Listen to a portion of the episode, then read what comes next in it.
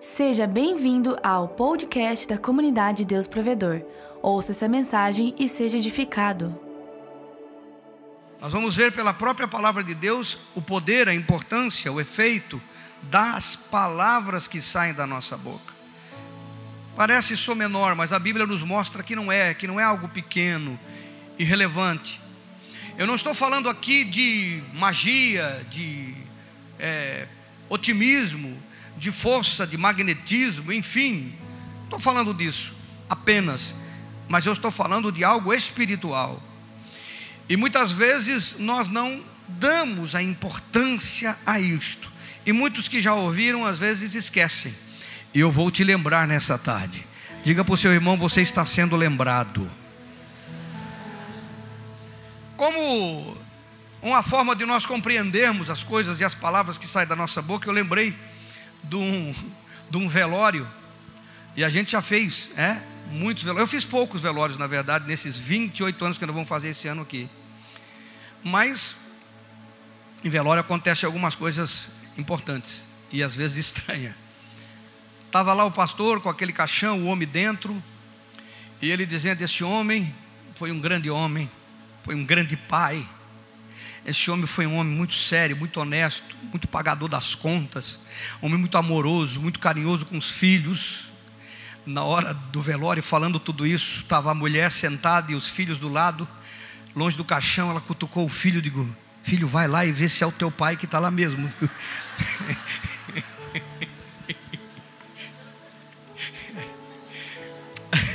Os antigos eles falam uma coisa que eu, alguns de vocês ainda lembram, né? Que quando, quando o galo morre, ele vira galinha. E quando a, a porca morre, ela vira porco, porque ninguém diz vamos comer um, galado, vamos comer uma galinhada. Então, e assim o morto, quando morre, vira gente boa, né? Então são três coisas que os antigos falaram: todo mundo que morre vira gente boa. Mas na verdade, o que eu queria que você entendesse dessa, dessa introdução é o efeito das palavras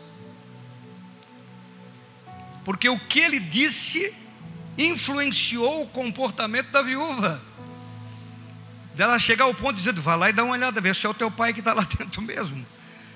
As palavras têm efeito tanto no estereótipo, tanto no emocional, tanto no nosso psique, mas elas também têm efeito no nosso espiritual. E se você quiser entender um pouco mais disto, Abra o teu coração um pouquinho nessa tarde, nesse pouco tempo, e compreenda que as palavras também se relacionam com o mundo espiritual e se relacionam com o nosso Pai Celestial. Elas têm relacionamento. As palavras, elas denotam o que nós cremos. Eu sei que nós podemos simular palavras, todos nós simulamos palavras. Todos nós temos essa, é, fraqueza. Nós simulamos palavras. Mas mesmo a simulação, ela tem um efeito bom quando ela é usada de boa forma. Mesmo a simulação tem um efeito bom quando ela é usada de boa forma. Ela tem um efeito bom. Agora, a gente tem que entender que o mundo espiritual, ele, ele é mais perceptível, ele é mais ele tem um, um, uma, uma, uma análise muito maior do nosso comportamento vinculado às palavras que nós falamos. Por isso que o que nós dizemos denota o que nós cremos e o que nós confiamos, o que nós esperamos. Então falar e o que falamos é muito importante. Diga para o seu irmão o que você fala sai do seu coração. Já não disse Jesus? Quando repreenderam ele, olha, você comeu sem lavar a mão, era o contexto religioso da época. Ele disse: Não se preocupa com o que entra no ventre, que vai para o estômago e vai para o lugar escuro. Se preocupa com o que sai da tua boca. Não foi isso que ele falou? Porque o que sai da tua boca sai do teu coração. E agora olha para o seu irmão e diga: Vamos relembrar o que você tem dito.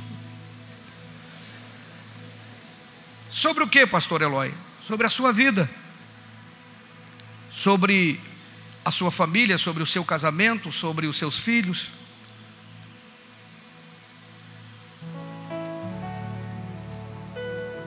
Sobre o ano de 2019, o que nós temos dito, o que tem de fato saído da nossa boca. Primeiro, quero que você leia comigo o livro de Tiago, no capítulo 3, que, do ponto de vista meu, é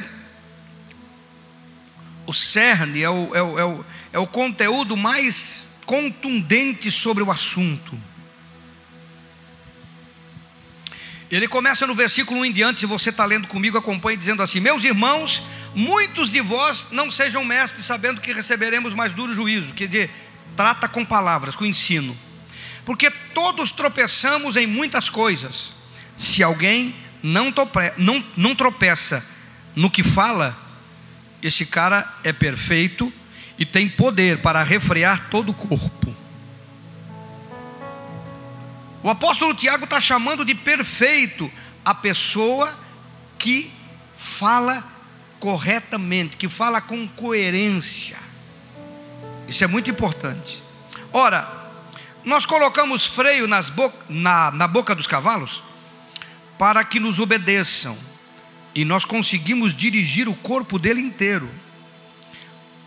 Olha também os navios, que são tão grandes, e levados por ventos fortes, e se viram com um bem pequeno leme para onde quer a vontade de quem os governa. É um leme pequenininho que governa um navio gigante. Aí ele começa a nos dar um parecer do que a Bíblia nos ensina sobre isso. Assim também, a língua é um pequeno membro e gloria-se de grandes coisas. Vede, isso aqui é uma afirmação espiritual quão grande bosque um pequeno fogo incendeia. Ele está nos dando um paralelo do contexto para entendermos que, por pequeno que seja a língua que gera as palavras, e do ponto de vista do apóstolo, as palavras são como fagulhas de fogo que começam pequeno, mas pode queimar uma floresta. Tudo começa pequeno, mas o efeito pode ser muito grande. Tudo começa pequeno, com palavras, mas o efeito pode ser catastrófico. Alguém está me ouvindo? Diga amém. Porque a língua também é fogo, versículo 6. Aí ele começa a falar o que ele está dizendo. Como um mundo de iniquidade, a língua está posta entre os nossos membros e contamina todo o corpo e inflama o curso da natureza e é inflamada pelo inferno. Uau! Alguém está aí? Primeiro, ele está dizendo que o efeito da língua sobre o corpo e sobre o propósito de vida é como fogo. Quando ele diz que a língua contamina todo o corpo, ele está falando sobre o que nós declaramos sobre o nosso físico, o que nós concordamos sobre o nosso físico. É, é necessário fazer um parênteses aqui, para que você compreenda que o mundo espiritual, tanto de Deus quanto dos demônios, ele se move por aquilo que nós cremos e concordamos. Então, quando nós declaramos sobre o nosso corpo, porque está aqui, primeira coisa que ele fala: contamina todo o corpo. O que nós declaramos sobre o nosso corpo é um documento espiritual dado ao mundo espiritual para agir, porque do mundo espiritual nós já estamos concordando com isso. Então, se nós já estamos concordando, o que, que custa para ele agir? Se já está a favor, se já está com, é, é, já está compactuado, já tem uma, um, um conceito nosso sobre aquilo, porque nós já declaramos que aquilo é assim. Criar o caos, o ruim, ou gerar a bênção e o sobrenatural é uma questão de tempo. Então, no caso do corpo, se eu declaro sobre o meu corpo enfermidade, eu já estou dizendo que ela está aceita. Alguém está me entendendo? Então, quando às vezes a pessoa tem uma dor por dormiu de mau jeito, o ventilador ficou em cima, o ar-condicionado estava de mau jeito, ela acorda com dor, e ela tem aquela dor, e ela disse: Isso aqui é problema de coluna, ela está afirmando. Então ela está consentindo. Se houver qualquer diagnóstico na coluna dela, ela vai dizer: não era isso mesmo, porque ela já tinha falado. Alguém está me entendendo? A pessoa tem uma dor no estômago, às vezes por algo que comeu, um momento, aquele, só aquele momento. E daí ela diz: não, isso aí é sintoma de úlcera, isso deve ser uma úlcera. Tanto ela falando, alguém falando para ela e ela concordando, ela está liberando. Alguém está me entendendo? No mundo espiritual, ela está liberando. Diagnosticar uma enfermidade que qual, qualquer um de nós enfrentamos, não é o fato que nós tenhamos que concordar com ela, primeiro, porque Jesus levou sobre si toda a nossa enfermidade. Quantos creem, dão glória a Deus. Isaías diz que ele tomou sobre si as nossas dores e levou a nossa enfermidade. Então, se ele já fez e existe alguma enfermidade que estamos lutando contra ela, ela já está sendo de um mínimo do mínimo ilegal. Eu não vou concordar com a ilegalidade dela, eu não vou dizer eu tenho. Você já viu aquela doença de estimação? Alguém já viu isso? Doença de estimação, não, eu tenho úlcera, não, eu tenho, é, eu tenho problema na garganta, não, eu tenho problema nos não, eu tenho inflamação, não, eu tenho, eu, é, é, é vira estimação para a pessoa, e ela começa a afirmar essas coisas. No caso do corpo, mesmo que você enfrente o sintoma, as suas palavras devem ser palavras de quem crê na Bíblia, de quem crê na palavra do Senhor. E você pode dizer: Eu estou lutando contra uma enfermidade, eu estou lutando contra um sintoma, eu estou lutando contra uma doença, eu estou lutando e não eu tenho, porque ter é você aceitar e concordar. Estar lutando, ela está lutando, ela está brigando no seu físico, mas você não está aceitando porque você crê na palavra do Senhor e você toma posse da bênção que Ele tem sobre a sua vida. Quantos estão aprendendo? Digam glória a Deus. Você tem um ano todo pela frente você precisa aprender essas coisas simples, mas de importância extraordinária. Porque se a língua é um fogo que contamina o corpo, eu não quero o corpo contaminado nem pela minha língua nem pela língua de ninguém. Porque às vezes nós não falamos, mas concordamos com quem fala. E não sabemos o espírito que está sobre a vida do outro. E não sabemos o conhecimento que ele tem de causa. Às vezes não é espiritual, mas é o conhecimento de causa. E nós aceitamos os fatos como se o fossem verdade e são apenas boatos é algo simplesmente que pode ser resolvido pelo poder de Deus.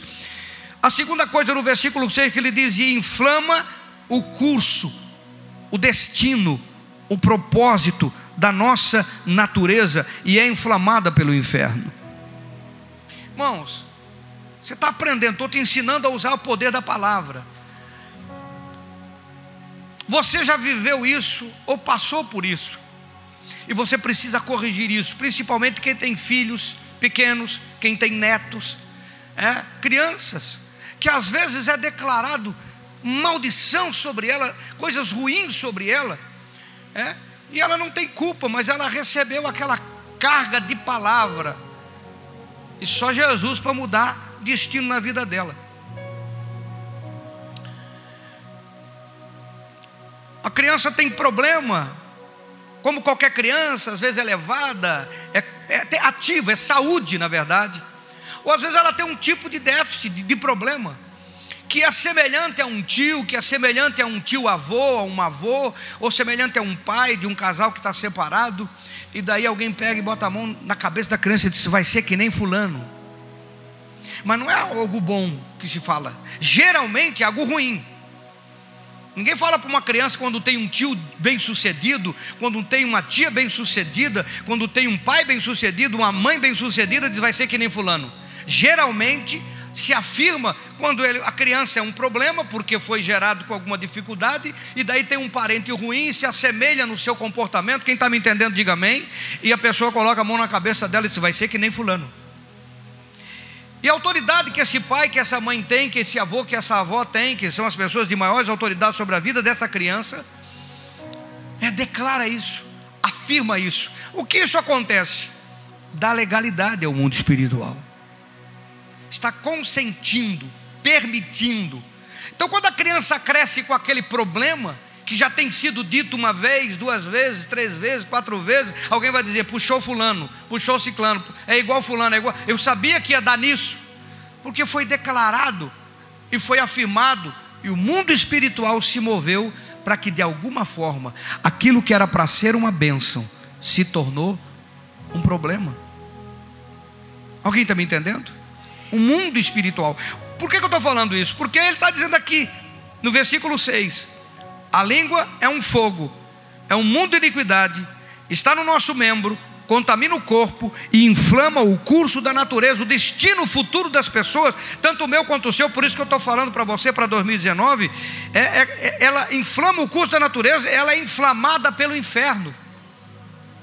Por que está falando do inferno? O que, que tem o que, o que eu falo a ver com o inferno? Porque o inferno usa as minhas palavras para transformá-las em verdades ruins e que eu já estou aceitando, porque se eu estou falando, é porque eu creio. Se eu estou afirmando, é porque eu creio. Se eu estou dizendo, é porque eu creio. Então, voltando para a sua vida no contexto, para 2019, você precisa afirmar este ano a vitória do Senhor sobre a sua vida. Você precisa afirmar a saída que Ele vai te dar, a resposta que Ele tem para você, a bênção que você vai alcançar, a meta que você vai alcançar, as mudanças que você vai ter e aquilo de bom que você entende que Deus tem preparado para aqueles que o amam. Por isso que eu tenho começado o ano dizendo que eu sou abençoado com toda a sorte de bênção nos lugares celestiais, porque é o que a Bíblia fala para mim, e se é o que ela fala para mim, eu creio no que ela fala, e não no que os meus olhos veem, e não no que o meu ouvido ouve, e não o que eu ouço, mas aquilo que Deus tem preparado para a minha vida e para a sua vida. Pode dar um glória a Deus e aplaudir Jesus mesmo. Confirmando o que eu estou falando, o livro de 1 Pedro, no capítulo de número 4, no versículo de número 11, eu vou ler com vocês aqui. Diz assim, ó, 1 Pedro 4,11: Se alguém falar, fale segundo as palavras de Deus. Se administrar, administre segundo o poder que Deus dá, para que em tudo Deus seja glorificado por Jesus Cristo, a quem pertence a glória, o poder para todo sempre. Diga comigo, se alguém falar, fale segundo as palavras de Deus. Bíblia. Como é que você fala segundo as palavras de Deus? Você não pode declarar para a sua vida o que você vê, o que você imagina, ou o que você está vivendo no momento. Você tem que declarar aquilo que Deus diz sobre você, sobre a sua casa, sobre a sua família, sobre os seus filhos. Tem tantas promessas sobre os seus filhos que você tem que tomar posse e declará-las. Tem tanta promessa sobre a sua, o seu casamento, a sua vida, que você tem que tomar posse e declará-las. Por isso que nós lemos Bíblia, não é um, um papel religioso. Ler Bíblia não é um contexto religioso, não é um sacrifício religioso, não é para decorar alguma coisa religiosa. Ler Bíblia é para que você se arme de palavra de Deus, de promessa de Deus, de afirmação de Deus para todas as áreas da sua vida, como esta que nós começamos o culto. Eu sou abençoado nós fomos abençoados com toda a sorte de bênção. Nós já somos abençoados. É uma declaração de Deus. Como é que eu vou contra Ele? Como é que eu vou contra o que Ele tem dito sobre aquilo que Ele quer e faz em favor da minha e da sua vida? Conhecido de todos, a Bíblia diz: crê no Senhor Jesus, será? Crê no Senhor Jesus e será salvo tu e a. Como é que você pode dizer que seu marido nunca vai se converter? Como é que você pode falar que o seu filho não vai se converter? Como é que você pode falar que a sua filha não vai se converter, que o seu, a sua esposa não vai se converter, que o seu pai não vai se converter? Quem disse isso para você? Você está concordando com quem? Se a Bíblia diz que se você crer, a sua casa vai se converter. Alguém está entendendo o que eu estou falando? Se é para falar, fale segundo a palavra de Deus. Fale o que ele tem dito. Por isso ele deixou escrito e a palavra de Deus ecoa eternamente em favor da sua vida, da minha vida, da nossa vida.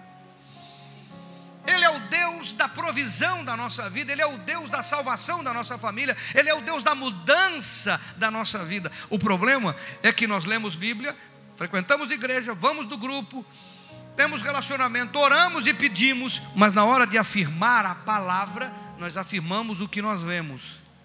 E isso não é andar por fé, isso é andar por vista. Andar pela fé é não ver, mas crer e confessar o que eu creio. Por isso eu concordo com a palavra, eu afirmo a palavra. Irmão, parece algo fácil, mas eu quero dizer para você: não é fácil. Parece algo simples, mas eu quero dizer para você: não é simples. É difícil, é complicado, por isso que eu estou pregando para você, seja relembrado desse assunto tão importante sobre a sua vida, porque nós tivemos na nossa cultura educação de afirmação de coisas e nós falamos coisas, principalmente no país em que vivemos, em que temos um país enorme, com uma riqueza enorme, com pessoas extraordinárias, mas você só vê na televisão desgraça, desgraça, desgraça, desgraça, desgraça, matou, marrou, matou, assaltou, morreu, matou, e a gente vive num pessimismo, está ruim, está difícil, está difícil, por causa da influência do pessimismo que está à nossa volta, mas a gente não percebe que você atravessou o ano, quem foi assaltado aqui esse ano? Ninguém foi assaltado? Talvez alguém roubou um carro, alguém perdeu um carro de roubo aqui, não? Bom, temos um pelo menos. Alguém me entendendo? Alguém foi tentado ser morto pela esposa ou pelo marido? Não? Feminicídio, está na moda feminicídio?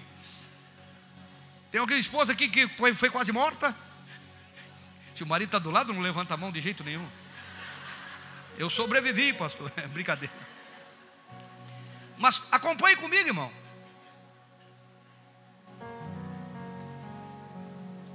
E nós vivemos no estresse do mundo, nós vivemos no estresse de pessimismo. A gente fala com as pessoas, é negativo, é pessimismo, é ruim, não dá, vai ser difícil, não vai acontecer. Por falando para você, como nós somos influenciados por coisas ruins e negativas, e daí nós somos levados a confessar isso e deixamos de confessar a palavra. Deixamos de confessar o que lemos, o que aprendemos, o que cremos porque nós estamos confessando o que ouvimos, o que imaginamos, que nunca aconteceu e nem vai acontecer, porque mil cairão à tua direita, dez mil, a, mil à tua esquerda, dez mil à tua direita, tu não será atingido. Você não será atingido, a Bíblia fala que nós não seremos atingidos por mortandade, por pestilência, nós não seremos atingidos por doença, nós não seremos atingidos. Mas nós preferimos crer no que os outros falam ao invés de crer na palavra. Nós temos que confessar a palavra. Olhe para o seu irmão e diga: meu irmão, confessa a palavra. Deus se relaciona com você por aquilo que você diz. E Ele age com você também por aquilo que você diz. Imagine você, Lucas, no capítulo de número 19, nós temos a parábola do bom samaritano. Do bom samaritano, não, do, dos talentos. O 20 diz assim: E veio outro dizendo: Senhor, aqui está a tua mina, que guardei num lenço, porque tive medo de ti. Olha bem o que está dizendo o servo que não produziu: Tive medo de ti, que és homem rigoroso, que tomas o que não puseste e cegas o que não semeaste. Porém, lhe disse o Senhor: servo mau, pela tua boca te julgarei, pelo que você falou, eu vou te julgar. Se você está dizendo que eu sou homem rigoroso, que tomo o que não pus e que cego não semeei. Agora eu quero perguntar para você: Deus é esse cara aí? Não, eu quero perguntar para você: Deus é esse cara aí? Que pede de você o que ele nunca deu, nunca investiu e nunca fez?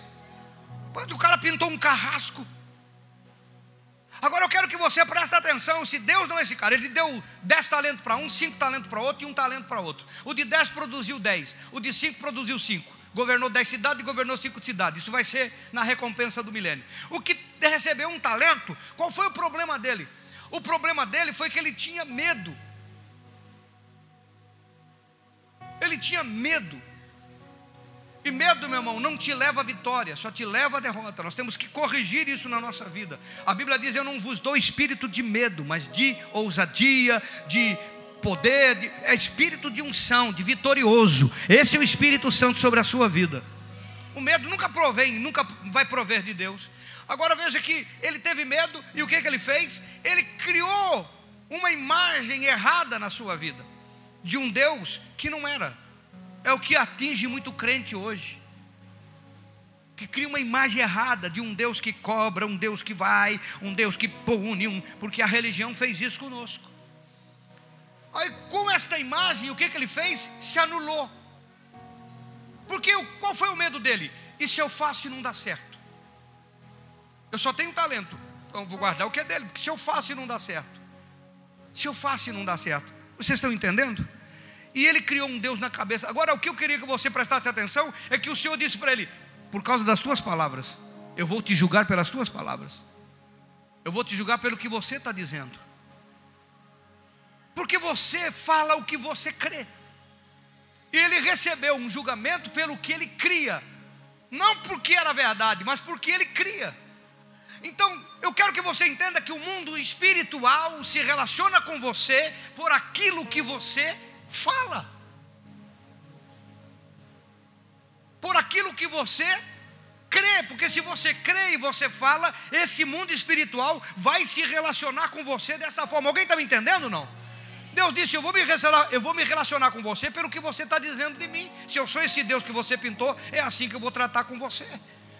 Mas você nessa tarde tem a chance de mudar o teu conceito sobre o Deus que te ama, te abençoa e quer o melhor para a tua vida em 2019.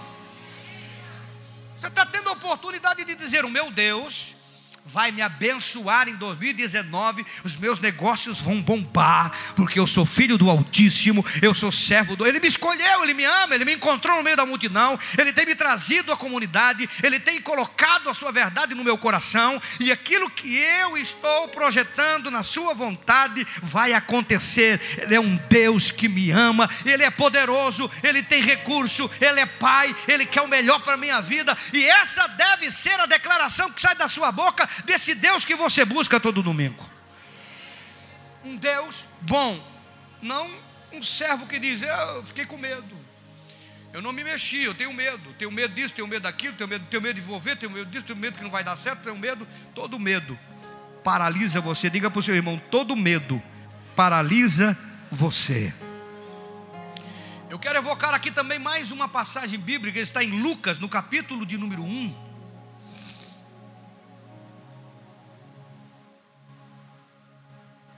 No versículo 18, 19 e 20. Disse então Zacarias ao anjo: Como saberei isto? Pois eu já sou velho e minha mulher avançada em idade. E respondendo o anjo, disse-lhe: Eu sou Gabriel, que assisto diante de Deus e fui enviado a falar-te e dar-te estas alegres novas. Eis que ficarás mudo e não poderás falar até o dia em que estas coisas aconteçam, porquanto não creste nas minhas palavras, que a seu tempo hão de se cumprir. Uau! Isabel orava por um filho, envelheceu esperando um filho. Isabel, um milagre tanto do tamanho de Abraão e de Sara. Ela envelheceu e seu marido Zacarias orava e envelheceu esperando o milagre. Tem coisas que não acontecem no tempo que você gostaria, mas isso não quer dizer que não vão acontecer. Vão acontecer. Não é no tempo que você gostaria. Quando chegou o tempo desse casal, prima de Maria, mãe de Jesus, o anjo apareceu no templo, estava aí o sacerdote, Zacarias ministrando no templo, entrou lá, os santos, estava ministrando, fazendo o seu trabalho lá como sacerdote. O anjo apareceu para ele e disse: Olha, as tuas orações foram ouvidas.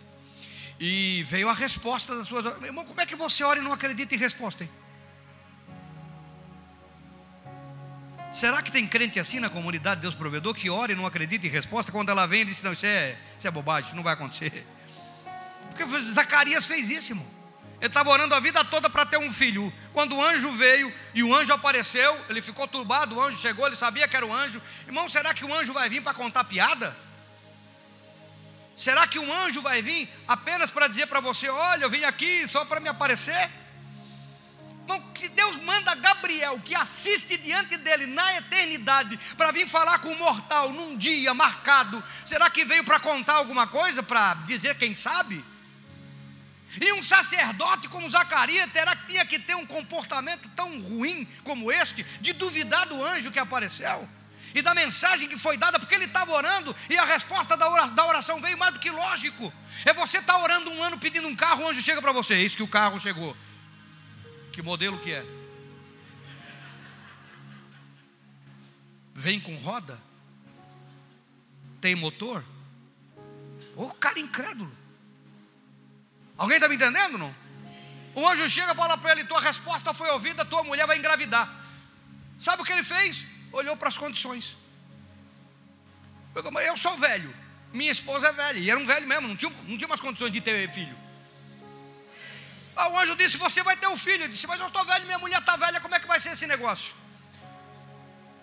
O Altíssimo vai operar um milagre. Como é que eu tenho certeza? O cara ficou insistindo. Aí o anjo disse para ele: Já que você duvidou, presta atenção. Já que você duvidou, você vai ficar mudo. Aí eu fico pensando, por que não surdo? Já que você duvidou, você vai ficar surdo.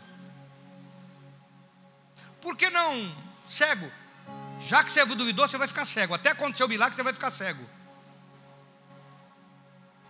Por que não que nem Jacó? Já que você duvidou, você vai ficar manco. Alguém está me ouvindo, irmão? Alguém está entendendo? Por que não surdo, cego ou manco? Porque mudo.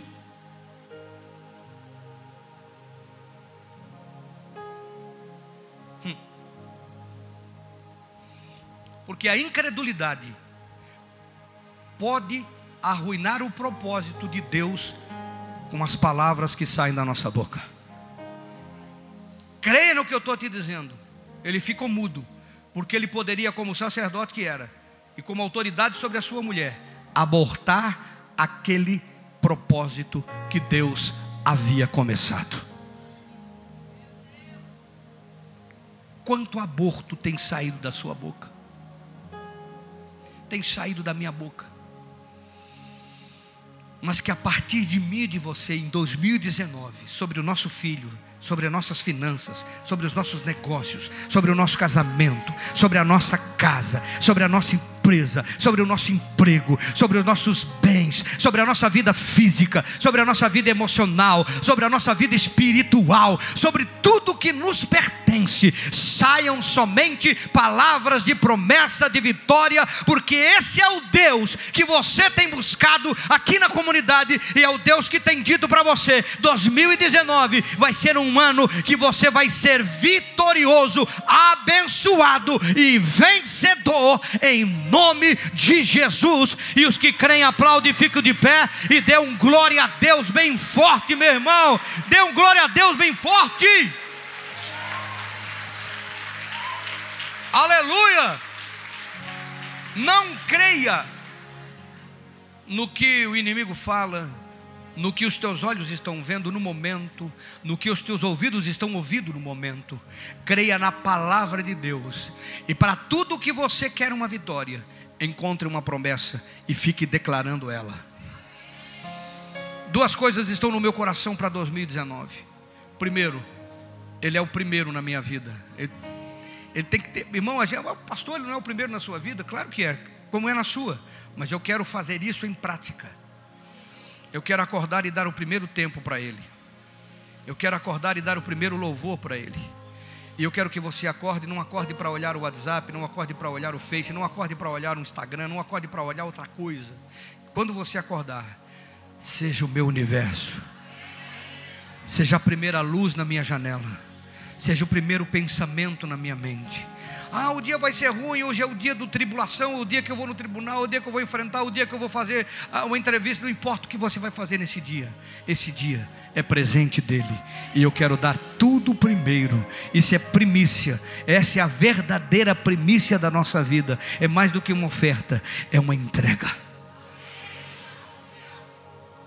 E você vai declarar, não agora, todos os dias, todo o tempo que essa palavra seja lembrada no teu coração, você vai declarar para que você saiba que o projeto dele é um projeto de vitória, mesmo que você olhe como Zacarias.